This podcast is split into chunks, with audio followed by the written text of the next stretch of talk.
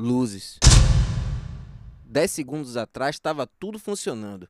Num piscar de olhos, pouco antes do apocalipse começar, iniciou-se uma falha generalizada. Porra! Eu refaço o circuito mentalmente, tá tudo ligado na tomada, mas nada tá funcionando.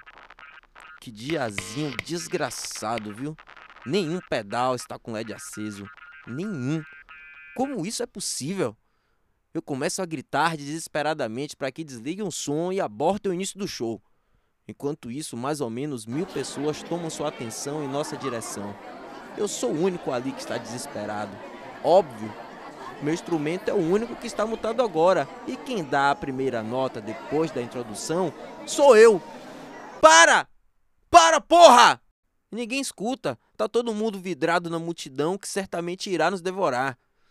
Eu começo a chutar os pedais, aperto e desaperto as tomadas, toco nos cabos que ligam a cadeia de sinal.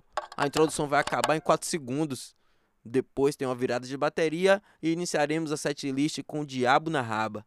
Isso, claro, se eu não tiver um surto primeiro.